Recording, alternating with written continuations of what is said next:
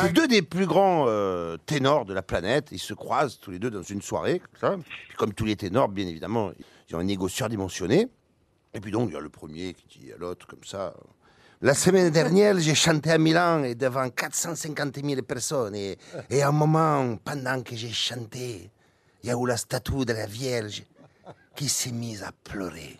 Tout le monde s'est agenouillé, tout le monde a crié, c'est un miracle, un miracle. Et toi alors, comment ça va? Et l'autre, tu fais, ben écoutez, moi, euh, j'ai chanté à Rio il y a trois jours devant 900 000 personnes. Et à un moment, pendant que je chantais, il y a eu Jésus, le Corcovado. Le grand Corcovado, ben, il est descendu de la colline, à pied. Il est monté sur scène avec moi. Et puis il m'a embrassé comme ça, il m'a pris dans les bras. Il m'a serré très fort, il m'a dit Tu es vraiment le meilleur, tu es formidable.